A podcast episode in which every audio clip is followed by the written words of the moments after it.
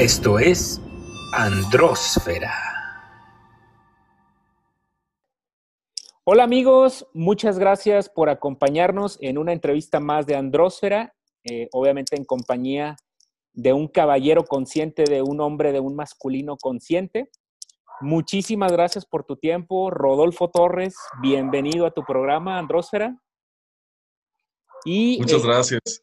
No, no, al contrario. Déjenme decirles que Rodolfo es una persona muy ocupada eh, por las labores que él desempeña, que nos va a platicar en un momento más, por lo que yo estoy muy agradecido y muy contento y agradezco tu tiempo, te honro en tu tiempo, porque nos hayas podido por fin acompañar. Rodolfo, bienvenido, muchas gracias. Muchas gracias, Anuar, amigas, amigos. Estoy muy contento de estar aquí contigo. Estoy eh, es para mí un honor, vaya, el poder eh, reflexionar mm, a voz abierta eh, sobre distintos temas de, gran relevancia, en este caso, pues todo lo que implica ser un hombre en el siglo XXI, ¿no? Sobre todo en un contexto tan particular como lo es Jalisco, como lo es México, y muy, muy complacido de estar aquí compartiendo, amigo. Súper, muchísimas gracias. Y efectivamente la idea de Andrósfera es eh, compartir ideas, compartir reflexiones eh, de hombres conscientes para que además otros hombres pues también generen y creen esta reflexión acerca de lo que significa ser hombre en pleno siglo XXI con todo esto que está pasando en la actualidad, eh, que digo, está por demás mencionarlo, ¿no? Pero bueno, iniciamos, Rodolfo, entonces, platícanos quién es Rodolfo, qué hace Rodolfo y pues para que, digo, te conozco yo un poco y obviamente me gustaría que la gente que nos está viendo, todos los hombres y mujeres que nos están viendo, pues sepan un poquito quién eres, qué haces. Muchas gracias, pues me presento, mi nombre es Rodolfo, regularmente me conocen como Rodo, de hecho mi nombre original es este. Yo soy miembro de la comunidad sorda del estado de Jalisco. Eh, nací en el seno de una familia sorda. Mis papás, mis tíos, mis tías eh, son personas sordas, personas con discapacidad auditiva. Crecí en el centro de la ciudad de Guadalajara, en el barrio emblemático de San Juan de Dios. Y desde muy pequeño, pues eh, al crecer en una familia con estas características, fui aprendiendo un sinfín de cosas que quizás no se aprendían en la escuela o no se platicaban en, las calles y es el, aprender eh, sobre el, estilo de ser sordo. ¿no? En, mi caso, eh, aprendí primero a comunicarme con la lengua de señas mexicana, con gestos, con movimientos, con mímica, eh, más allá del español. El español lo fui aprendiendo en mis primeros años, sobre todo en el contacto con la escuela. Eh, comento esto porque sin duda alguna es parte eh, decisiva en mi, forma de ser, en mi personalidad, en mis convicciones. Eh, mis papás pertenecen a una generación de, personas sordas que lucharon por primera vez desde hace décadas en exigirle al Estado la ah, instalación de escuelas públicas donde se respetara el uso de la lengua de señas. Para quienes no conocen acerca de esto, les compartimos que la lengua de señas en México estuvo prohibida durante más de 100 años. Entonces, las personas sordas o las familias que utilizamos la lengua de señas, siempre lo hacíamos a puerta cerrada, lo hacíamos en ciertos espacios o ciertos lugares. Y mis papás en los años 70, principios de los años 70, junto con otras personas, también sordas, pues eh, comenzaron este movimiento civil en, Jalisco. Para mí, cuando nazco, nazco en 1985, tengo 35 años a la fecha, pues siempre me resultó muy, muy familiar el estar con mis papás en asociaciones, en eh, eventos donde era importante el estar interpretando de manera natural lo que se estaba diciendo. Personas como un servidor se nos conoce como hijos oyentes de padres sordos. HOPS o en inglés CODA, Children of Deaf Adults. Entonces los CODA eh, somos una especie de puente entre la comunidad sorda usuaria de la lengua de señas, cuya lengua es nuestra lengua materna, y la eh, sociedad mayoritaria, la sociedad hispanoparlante. Entonces, pues desde muy pequeño como que a mí se me hacía muy natural el, estar entre un idioma y otro, entre una cultura y otra, entre una forma de ser y otra. Y eso, junto a la inspiración de mis padres, y sí, sí lo, lo quiero destacar, pues nos fuimos eh, enfocando al trabajo en asociaciones civiles, movimiento por los derechos humanos, reconocimiento de la diversidad, en todos sentidos, ¿no? No nada más la diversidad que implica la discapacidad, sino la diversidad cultural, la diversidad social, la diversidad lingüística, que todo eso pues tiene eh, convergencia en la comunidad sorda.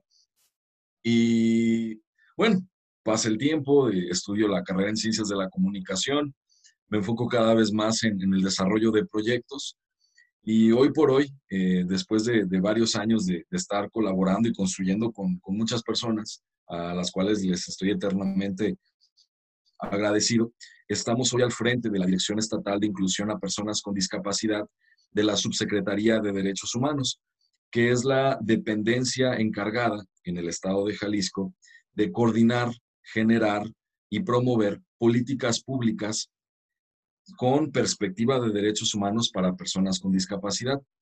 Crecer en el seno de la comunidad sorda de manera natural, pues nos ha ido hermanando con otras expresiones y con otros movimientos y colectivos de personas con discapacidad visual, personas con discapacidad intelectual, discapacidad motora, con distintas familias. Y todo, todos esos testimonios y experiencias desde la Subsecretaría de Derechos Humanos pues buscamos eh, ponerlos sobre la mesa, ponerlos en la toma de decisiones y ir generando, e ir generando proyectos y sobre todo acciones estratégicas para ir aminorando una brecha de exclusión, invisibilidad y discriminación que se ha arraigado fuertemente en, en la sociedad. Yo de manera personal y desde mi espíritu y mi corazón, mm, me siento no solamente comprometido a, poder generar un cambio, sobre todo desde esta posición de puente que, les compartía hace unos minutos, sino también porque creo firmemente que hoy por hoy, gracias a todas las herramientas que tenemos y a los privilegios con los que algunos hemos crecido, simplemente el ir a la escuela, el contar con una computadora, el tener internet, contando con esos privilegios, creo que podemos ir detonando cada vez más la conciencia la empatía y, la, y el reconocimiento. En los 80, en los 90, había mucha falta de información, ¿no? Mucha gente no podía ir a la escuela, los medios de comunicación tenían una visión muy, muy sesgada de la realidad, pero gracias a las herramientas que tenemos hoy, podemos detonar conciencias y no en un afán protagonista individual, ¿no? Mesiánico, porque de pronto el movimiento o cualquier movimiento civil eh, tiende, a tener estas figuras, sino más bien a generar eh, protagonismos colectivos donde haya representación, donde haya participación de, todas y todos para generar estos, cambios, ¿no? Paradigmáticos, culturales, eh, históricos. Creo que estamos todavía en, pañales, ¿no? en este despertar, ya que al menos en el movimiento de la discapacidad, pues los esfuerzos que se han dado en distintas partes del mundo, incluido México, pues datan de mediados de los 70, principios de los 80, y apenas estamos en ese despertar, ¿no? Para el reconocimiento de, de, la diversidad humana que se ha entendido en la discapacidad. Movimientos más amplios como el feminismo, por ejemplo, que tiene más de 100 años, apenas están eh, teniendo un, eco bastante profundo y bastante eh, valioso y bueno, aprovechando ese, ese primer despertar que generó el feminismo, movimientos como el de la discapacidad o el movimiento LGBT o eh, todos los procesos eh, colonialistas ¿no? en, distintas partes del mundo, pues han encontrado eh, un, mismo camino, que es el de la dignidad. Y es ahí donde me, gusta pensarme, es ahí donde me gusta canalizar mi, energía, mis saberes, mis experiencias, e ir sumando a aliados y aliadas. Entonces, creo que ahí es donde encuentro sentido a, mi existir, encuentro mm, utilidad. A mí me gusta mucho sentirme útil, entonces creo que eh, por ahí, por ahí estamos, Anuar. Eh, siempre para un servidor es, es un gusto compartir y trabajar con todas y todos. Amigos y amigas que nos acompañan, si tienen alguna duda de que Rodolfo es una persona que hace una diferencia en nuestra sociedad actual, escúchenlo por favor. O sea, para nosotros es muy importante acercarnos a personas como tú, Rodo, eh, porque eh, pues vemos con, estos temas que están tan actuales, ¿no? Que siempre se, busca y se ve la parte negativa. La violencia, se ve siempre, es que el gobierno, es que esto, es que sea aquello, pero no nos damos cuenta, de repente volteamos a otro lado y vemos personas como tú que, que sirven de ese puente, como tú lo acabas de mencionar. Y qué mejor hacerlo de una manera, número orgánica, en, tu caso, por ejemplo, por, desde el seno familiar ya tienes esa vena de la ayuda, de ser un puente, de hacer la diferencia positiva en la sociedad. Y no se diga eh, que desde pequeño, pues prácticamente eres conciencia no solamente a ese tema que para ti fue eh, como eje, ¿no? De tu familia, eh, la parte de la discapacidad, sino que apoyas a otras minorías que están en desventaja, vulnerables, etcétera, etcétera, y que haces esa diferencia. Desde tu corazón está demostrado, ¿no? No, me, no nos equivocamos, amigos, amigas que nos acompañan en haber invitado a Rodolfo, créanmelo, yo estoy fascinado. Eh, obviamente escríbanos, por favor, eh, será mucho, mucho, muy gratificante para nosotros el que exista esa comunicación. Y este, pues escríbanos, por favor, para que le hagan eh, preguntas a Rodolfo, para que lo, lo conteste después de la grabación. Y bueno, Rodolfo, mucho, mucho tema, de, mucha tela de dónde cortar en estos temas, pero me gustaría preguntarte, eh, desde la perspectiva ya de tu trabajo institucional, eh, ¿cómo ves este tema de las minorías, el género y las masculinidades? Obviamente también las discapacidades. Estos grupos eh, que de alguna forma están todo el tiempo luchando por sus derechos, por la igualdad, porque se les adecúen espacios, pero también eh, se habla mucho también de que la masculinidad también es, violentada y la masculinidad ha sido como el resultado de una gran violencia, eh, pues ahora sí que de décadas atrás, de cientos de años atrás. Y desde tu perspectiva, ¿cómo lo, cómo lo ubicas? ¿Cómo lo trabajas? ¿Cómo lo vives? Mm, es una, una pregunta bastante interesante. Eh, me viene a la mente esta imagen emblemática de Leonardo da Vinci, que es el hombre del Vitruvio, o también conocida como la Divina Proporción. Esa imagen es muy eh, representativa acerca de cómo está diseñado el mundo, cómo está diseñada la sociedad. Si la apreciamos, pueden, pueden salir muchos detalles que, que detonan a la reflexión. Una de ellas, por ejemplo, es el identificar que se trata de un hombre, ¿no? Como sinónimo de la divina proporción o la, o la perfección de la humanidad. El reducirlo al, a la característica de hombre nos dice mucho, de que la sociedad está eh, diseñada, organizada para los hombres, no las mujeres, ¿no? Ese es un elemento que me llama la atención. Otra, que nos presenta un prototipo de hombre, un hombre, ¿no? Con rasgos caucásicos, eh, con cabello claro, con eh, cierta fisonomía, y, nos habla acerca de, un estándar corporal, muy posiblemente de un estándar eh, cognitivo, intelectual, un estándar sensorial. Cuando, cuando si revisamos ¿no? la, la, la vasta diversidad humana, pues podemos encontrar que hay distintos tipos de cuerpos, distintos tonos de piel, distintos funcionamientos cognitivos, intelectuales, ¿no? neurodiversos. Hay distintos eh, funcionamientos eh, sensoriales o incluso cuerpos. Hay, hay cuerpos sin piernas, sin brazos, ¿sabes? Entonces, el, el reducir la humanidad o la perfección humana a esa imagen de manera inconsciente nos hace excluir todas aquellas posibilidades que no encajan en la imagen. Esa imagen del, hombre del Vitruvio o la divina proporción ha sido el, esquema para muchos procesos, para muchas eh, situaciones que son tan cotidianas como una banqueta, un edificio, un mueble, una silla, una mesa, y así estuvimos siglos y siglos y siglos. Todo aquello que no encajaba en, el dibujo de Da Vinci no existe o es aminorado o es tildado de, maneras peyorativas, de maneras negativas.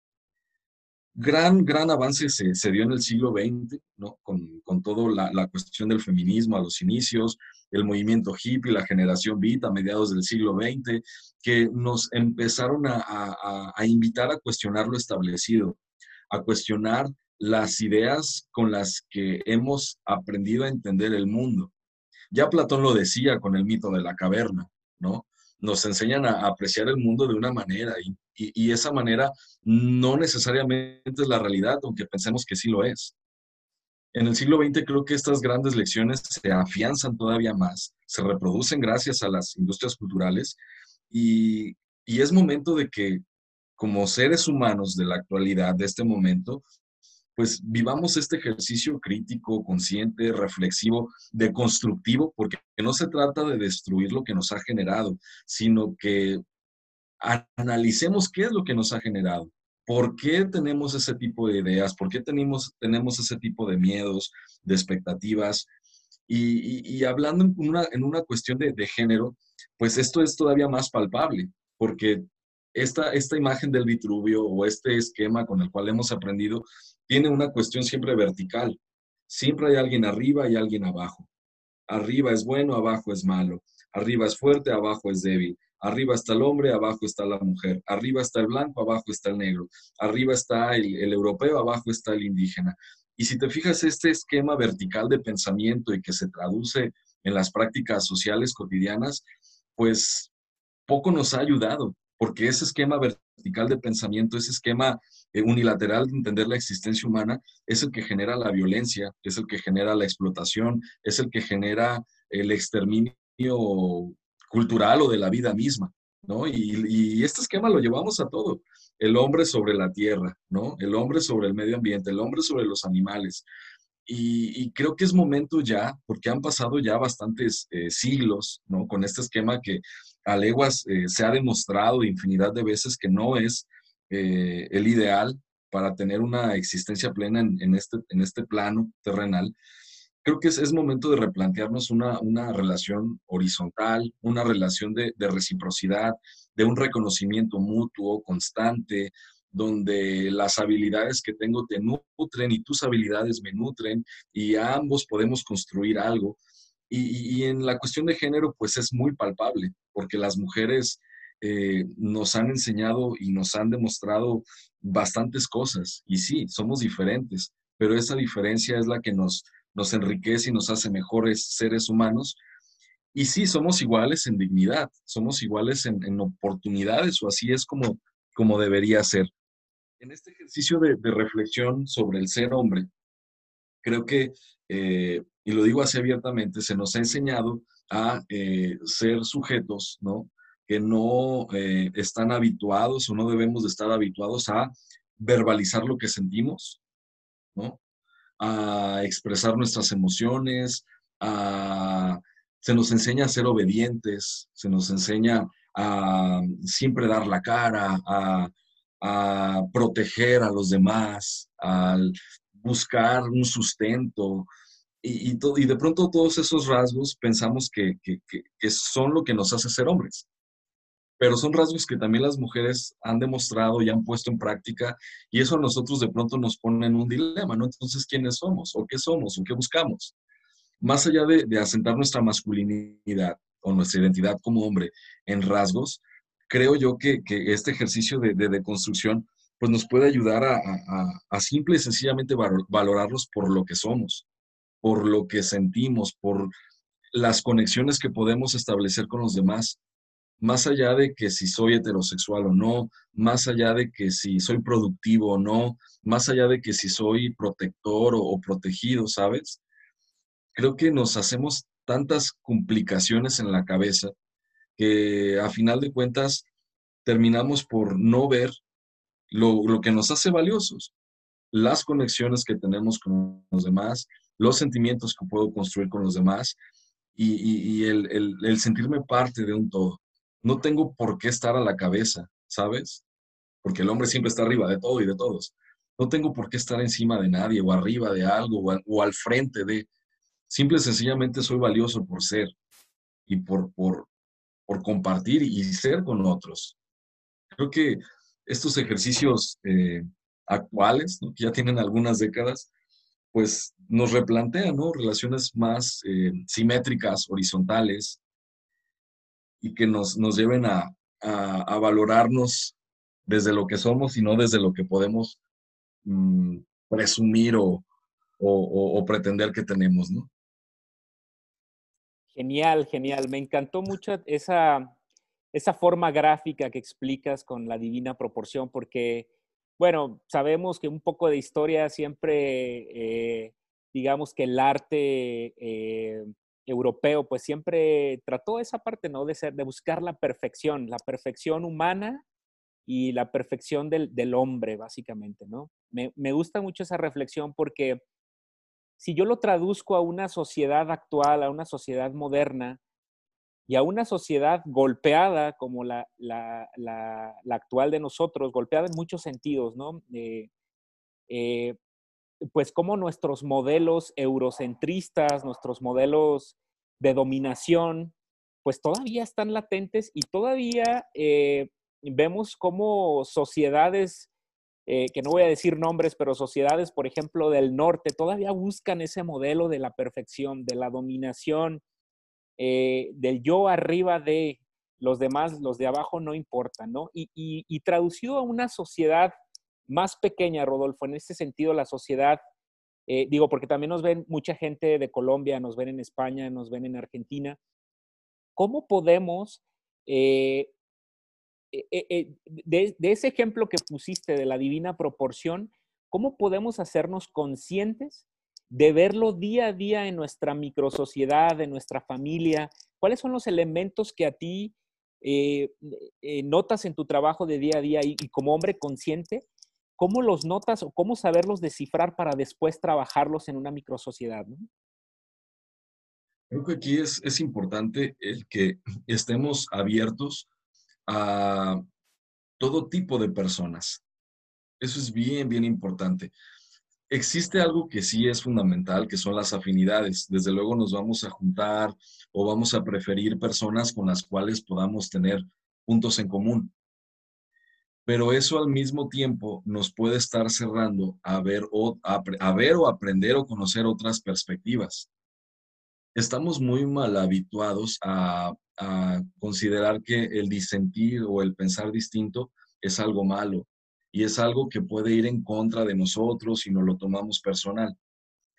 Creo que es importante también abrirse a otras perspectivas, a otros puntos de vista, a otras opiniones y ver qué de eso nos puede hacer sentido, ver o tratar de, comprender desde qué planteamiento se está formulando ese entendido para poder eh, pues rescatar lo, lo, que, lo que nos haga, haga tener un criterio más, más amplio.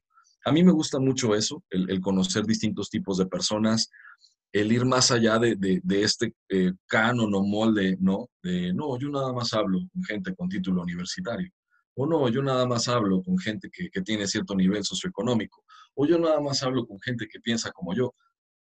Creo que la, la vida misma en su diversidad o la pluralidad pues nos puede dar más eh, pautas, nos puede dar un sinfín de, elementos creativos para solucionar problemas cotidianos o para entendernos a nosotros. Ese es un, lado, ¿no? Como el estar abierto a las personas. Otro también creo que es importante el, conocer a la gente, el salir de lugares habituales, el, ir a, ciertas comunidades, el visitar ciertas colonias, el caminar por calles que a lo mejor no son comunes para ti, el viajar a, otras ciudades, el, que tú te inmerses en otros ecosistemas, creo que también es algo muy valioso que, nos permite el, ampliar nuestro criterio. Y otra, otra forma que también en lo personal encuentro es el poder platicar de manera libre con otros hombres, ¿no? Con quienes compartes la experiencia del ser hombre, ¿no? Acerca de lo que nos conforma o constituye como tales. Por ejemplo, eh, ¿qué se siente el tener este tipo de presiones, ¿no? Por ser el, superhéroe. o compartir el hecho de, de, ser fuerte siempre y no expresar tus emociones, o el cumplir con cierto canon, no sé, sexual, por ejemplo. No estamos habituados a hablar de sexualidad o de problemas sexuales que, podamos tener o de orientaciones sexuales que podamos tener que no sean la heterosexual. Todo ese tema está lleno de tantos tabús, de, tanto, de tanta vergüenza, ¿sabes?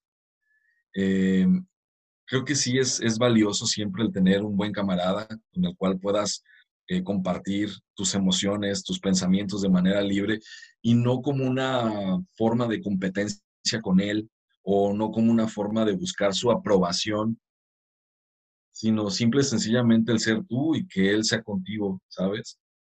E incluso decirle, ¿sabes qué? Pues te quiero mucho.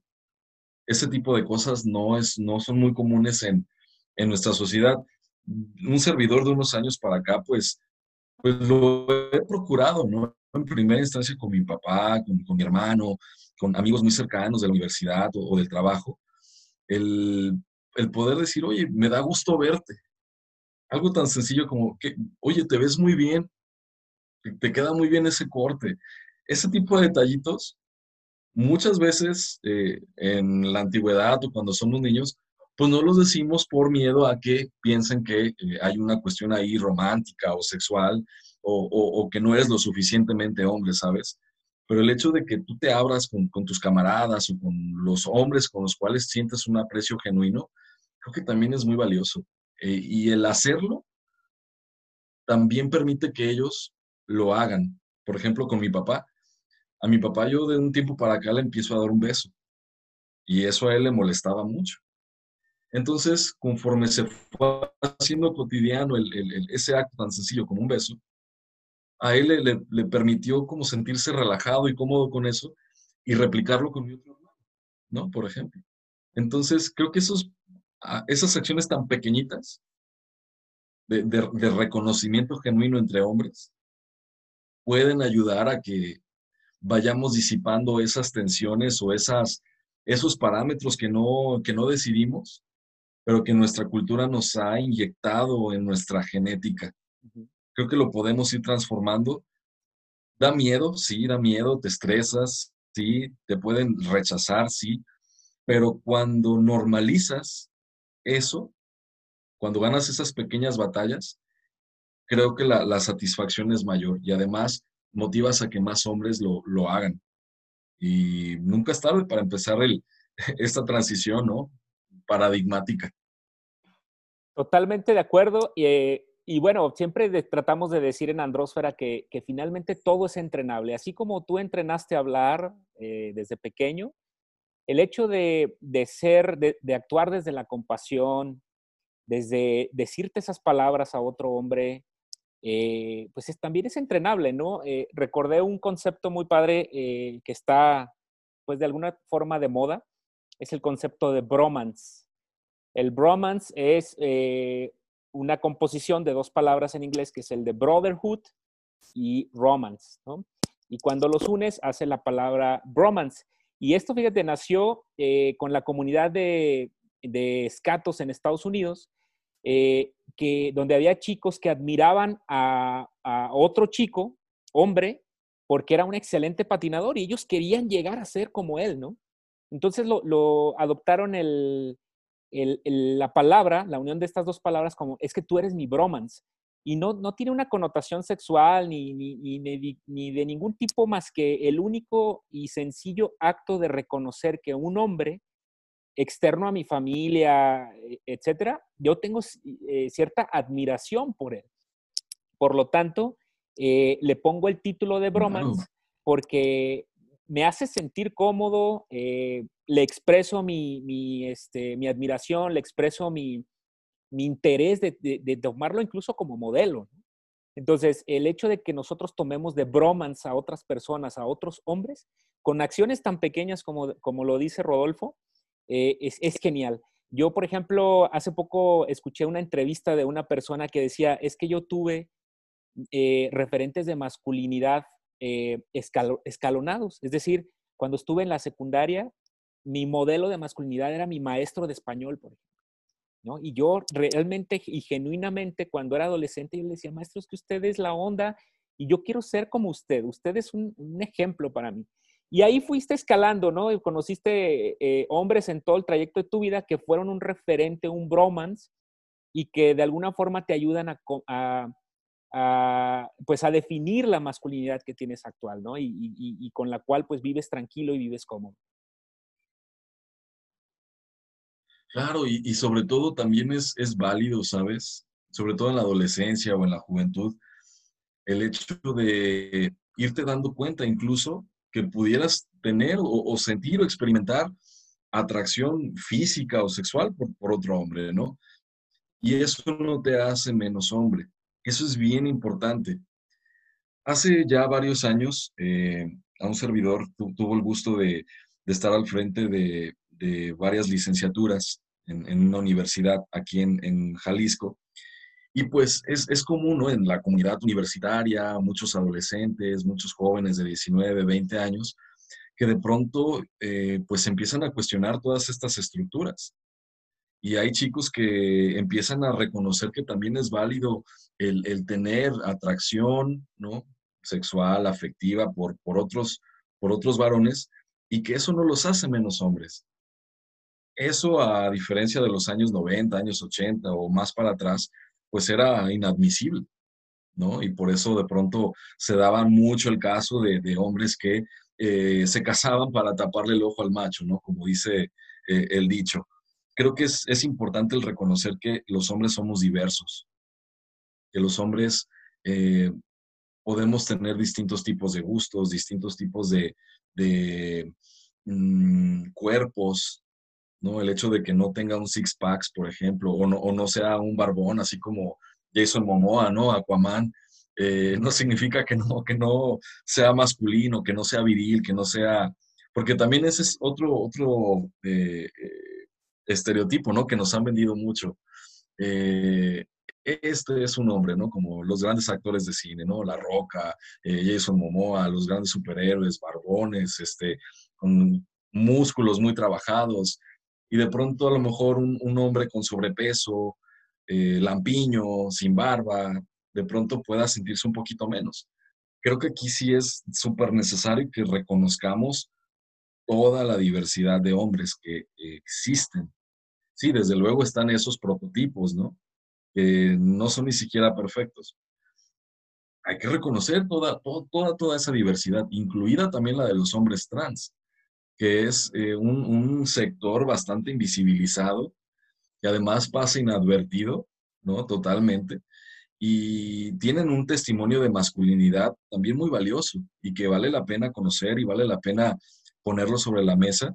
Y también el de los hombres con discapacidad, porque en el caso concreto de, esta población, pues históricamente se piensa que la discapacidad es sinónimo a una persona que no es productiva, una persona que no es eh, funcional, una persona que resulta una carga.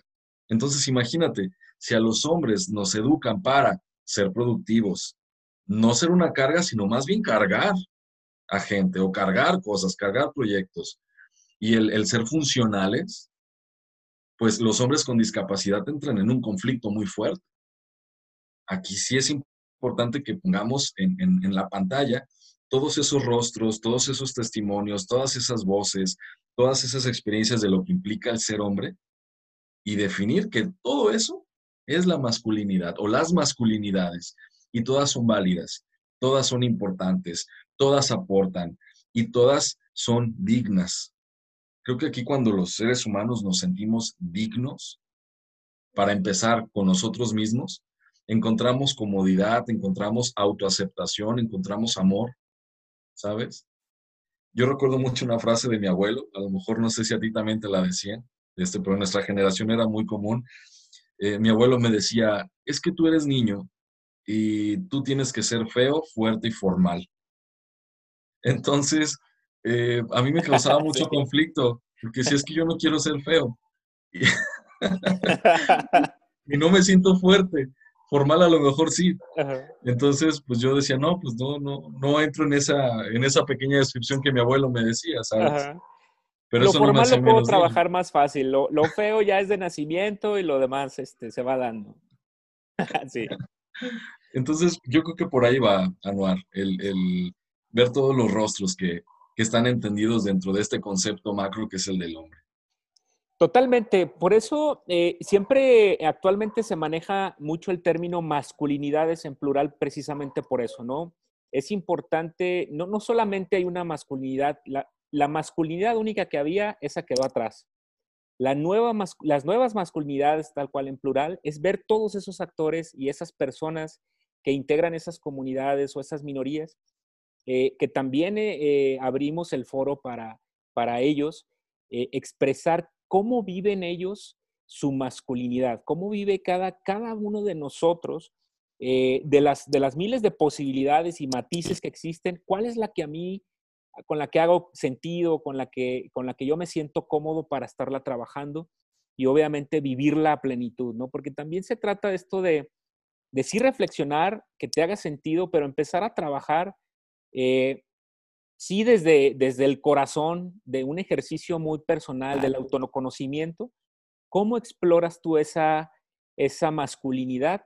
Obviamente generando la igualdad, generando la paz eh, y obviamente generando una sociedad, pues así de sencillo, con, con, con, con menores tabúes y con más permeabilidad a lo, a lo diferente, a los pequeños matices que existen entre todos los colores que tenemos primarios, ¿no? Entonces, el foro también está súper abierto, Rodolfo, y qué bueno que los mencionas, porque seguramente eh, nos gustará platicar con, ellos también. Y, sabes que es importante, eh, Anuar, esto que, comentas, que el, compartirlo con otros nos hace sentir menos solos, nos hace eh, fortalecer nuestras convicciones, nos permite aprender de, de otros testimonios y sobre todo creo que es, es un acto bastante potente, tanto de amor propio como de salud. A mí me sorprende mucho ver las estadísticas y gran porcentaje de los fallecimientos por infartos son de hombres. Gran porcentaje de personas con hipertensión en México es de hombres. Gran porcentaje de, eh, de, de cuadros depresivos es de hombres. Y mucho de eso se debe a que no verbalizamos, a que no hablamos, a que no compartimos, a que no nos conectamos de manera genuina con pares que puedan estar viviendo lo mismo.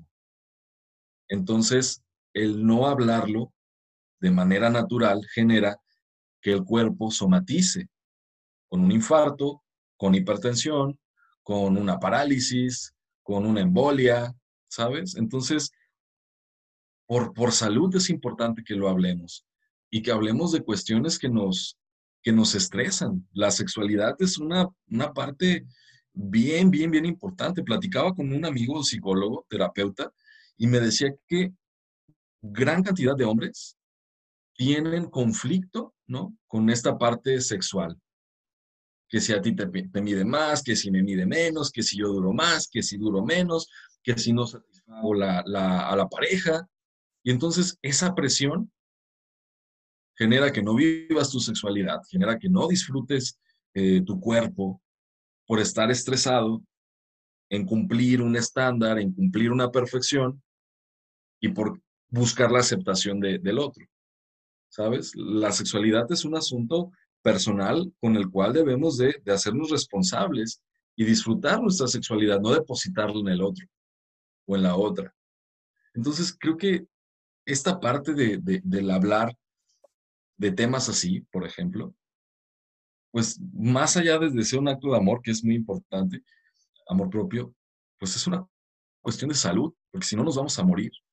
El, habituarnos con estos paradigmas del ser hombre, pues nos están matando, porque además un rasgo que hemos aprendido en una cultura como la nuestra es el ser un hombre violento, porque si eres un hombre pacífico, un hombre eh, que busca el bien común se te tilda de blandengue, ¿no? Entonces tienes que ser, tienes que ser, eh, mi abuelo decía, ¿no? Seré manso, más no menso. Entonces, creo que se confunde mucho, ¿no? El, el, ser manso, el ser este, pacífico, el ser conciliador con, con, alguien débil, con alguien poco hombre, ¿no? O, tener pocos tanates, ¿no? Como dirían por ahí. Es correcto, tal cual. Eh, hiciste que me acordara también que mm, es algo importante recordar que los círculos masculinos eh, tienen, eh, ahora sí que son, son prácticas milenarias. Las, culturas primigenias lo hacían. Lo hacían porque vivían en sociedad, lo hacían para, para ritualizar ciertas prácticas, para arreglar conflictos incluso dentro de las mismas comunidades. Y, el platicar, lo que decimos siempre, ¿no? La medicina de la palabra. El hecho de que yo exprese una incomodidad que me está aquejando, que me está poniendo una barrera en mi día a día, eh, el platicarlo de verdad es sanador, es una práctica que de verdad tiene una magia muy especial y la magia, eh, ya no lo digamos en términos chamánicos o en términos este, eh, mágicos de, de, fuera de este mundo, ¿no? Sino que en realidad es una práctica psicológica, es una práctica sana, es una práctica que nos quita mucha y nos libera de mucha carga emocional que hoy en día en los medios, este, la vida diaria, la pandemia, etcétera, etcétera, nos, cada vez nos acumula una piedra más, más pesada cada vez, ¿no? Entonces, eh, este tipo de prácticas es lo que pretendemos hacer mucho en Andrósfera, por eso nuestra, nuestra comunidad está destinada y tiene como el objeto de hacer eso, de por medio de la palabra liberarnos de todas esas cargas, sanar y qué mejor haciéndolo desde esa perspectiva también del otro, Rodolfo, es decir, de esas comunidades eh, marginadas, de, esos, de esas personas que han sido marginadas tontamente, eh, diferentes puntos de vista, diferentes niveles socioeconómicos, llámale lo que tú quieras, ¿no? Entonces, creemos mucho en ese poder de la palabra, por eso obviamente estamos platicando aquí contigo, para tener esa perspectiva propia de Rodolfo que nos quiere compartir el día de hoy. Gracias, gracias amigo. Y, sí, es, es valioso también ver más allá de, la frontera. De hecho, hay un libro muy lindo que se llama Pluralismo Epistemológico. Hay un capítulo que escribe un escritor brasileño que se llama Boaventura de Souza Santos. Boaventura de Souza Santos. Y él señala que nuestro pensamiento como eh, occidentales, ¿no? O pseudo-occidentales en nuestro caso, está condicionado por eh, esta estructura vertical, la cual te este, comentaba hace unos minutos, y que está cimentada, tanto arriba como abajo, en una frontera. Aquí nos pide, o él propone, mejor dicho, que estando de un lado o del otro, podamos traspasar esa frontera, justamente para que podamos romper esa, ese mecanismo o esa, esa rueda y encontremos una posibilidad distinta de desarrollarnos. Porque si bien o puedes nacer en los privilegios o en la periferia, también se te condiciona que nunca salgas de ahí y a estar estigmatizando al que está del otro lado. Porque el del privilegio estigmatiza al inferior, ¿no? O al que considera inferior o al que considera débil o raro o salvaje. Y el que está de este lado, en la periferia, también estigmatiza al otro. Entonces, este, este esquema de, de, autorrechazo, ¿no? Pues no nos está llevando a nada, porque al final de cuentas, todos los seres humanos somos bolsitas de carne con fecha de caducidad. Entonces, sí es, es, es, importante que, que, vayamos más allá. Y ahora que estamos tan alienados o adiestrados, ¿no? con, con, prácticas tan, tan ritualizadas como estar en Facebook, estar en Instagram, estar en YouTube, eh, estar en la televisión o, con algún, algún medio de comunicación, pues nos privan ¿no? esa posibilidad de ir más allá. Sí es, es, es valioso que tengamos una actitud eh, autogestiva.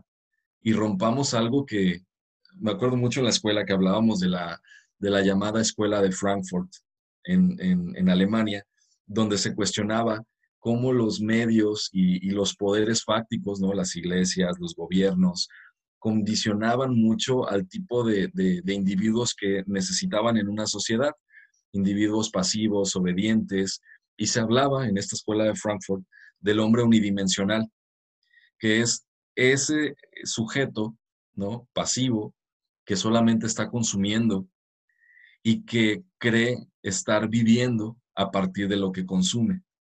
Por ejemplo, puedes estar tú, ¿no? Como hombre unidimensional, estar viendo una película y emocionarte porque la roca acaba de saltar de un edificio y la roca hizo grandes cosas y está con una supermodelo super sexy y, y, sentir, sentir emoción, ¿no?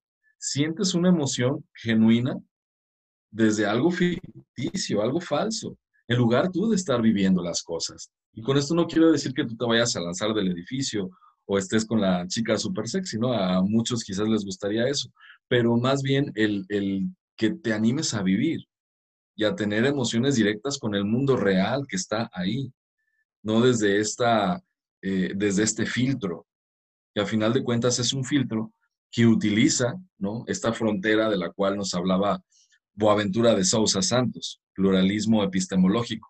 Por ahí les paso la, liga, está en, PDF.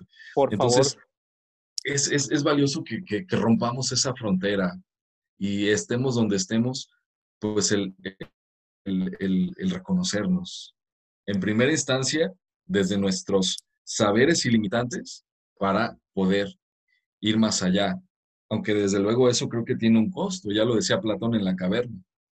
Cuando te deshaces de las cadenas y ves el mundo, pues te, surge una necesidad de, de, despertar a los demás y de decirles, vengan, sé que está más padre.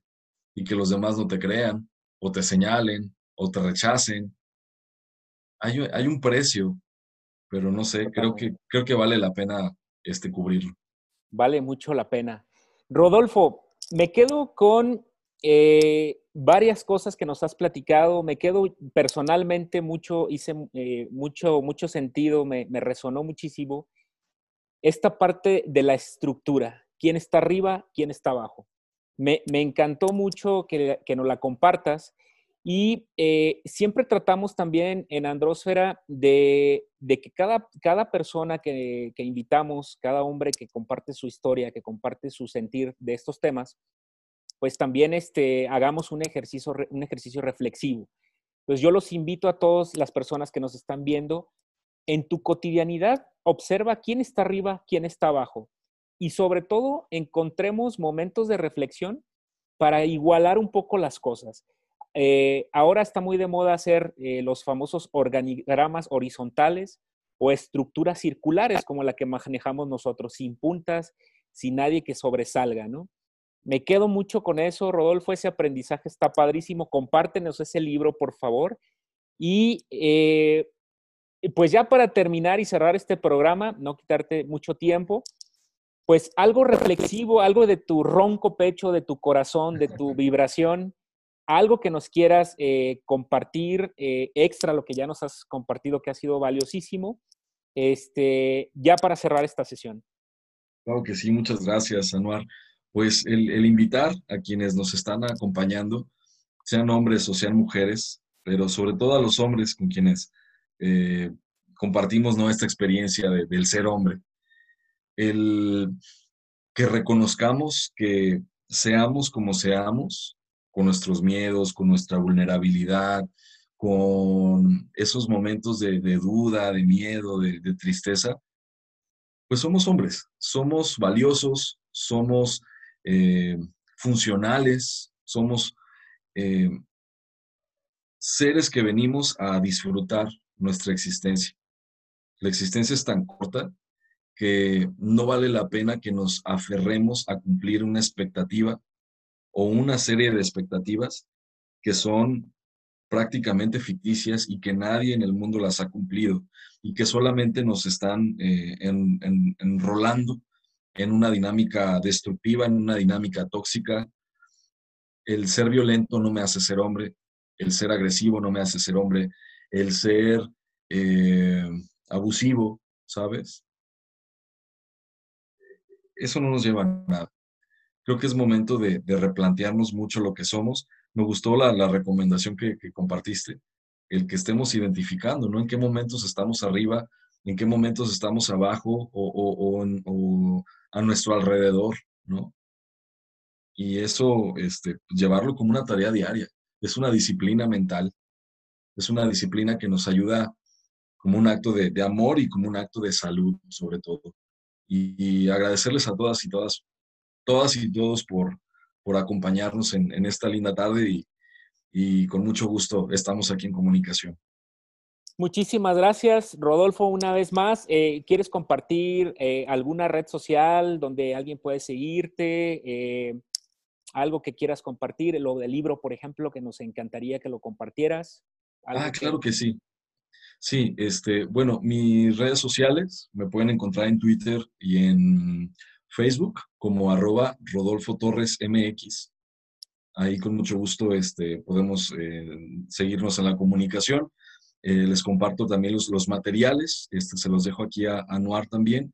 Eh, mi correo electrónico es roca, con C, eh, C roca.torres, con S de sol, arroba gmail.com. También ahí con mucho gusto estamos en, comunicación y pues estamos a, sus órdenes acá desde Jalisco, Jalisco, México. Súper, muchísimas gracias. Y también quiero recordarles que este foro, este espacio de Andrósfera está abierto para, obviamente, cualquier persona que quiera compartirnos cómo vive su masculinidad, qué significa para, para él ser hombre, eh, sea de cualquier, cualquier lugar del planeta, cualquier tipo de ideología, cualquier preferencia. Eh, vamos, aquí no existen esas barreras, aquí solamente existe un foro donde podemos compartir desde tu experiencia, desde tu corazón, para que más hombres y, por qué no decirlo, también mujeres se acerquen a tener un conocimiento del uno y del otro, desde también la sabiduría del conocimiento, pero también del corazón. Rodolfo, de nuevo, muchísimas gracias. De verdad, desde aquí te honro. Gracias por tu tiempo y pues estamos en comunicación. Muchísimas gracias. Claro que sí, amigo. Muchas gracias. Un abrazo y mucho éxito con este proyecto tan necesario justamente para reflexionar y redefinir lo que somos. Gracias. Perfecto. Gracias de nuevo. Hasta, hasta pronto. Esto es Andrósfera.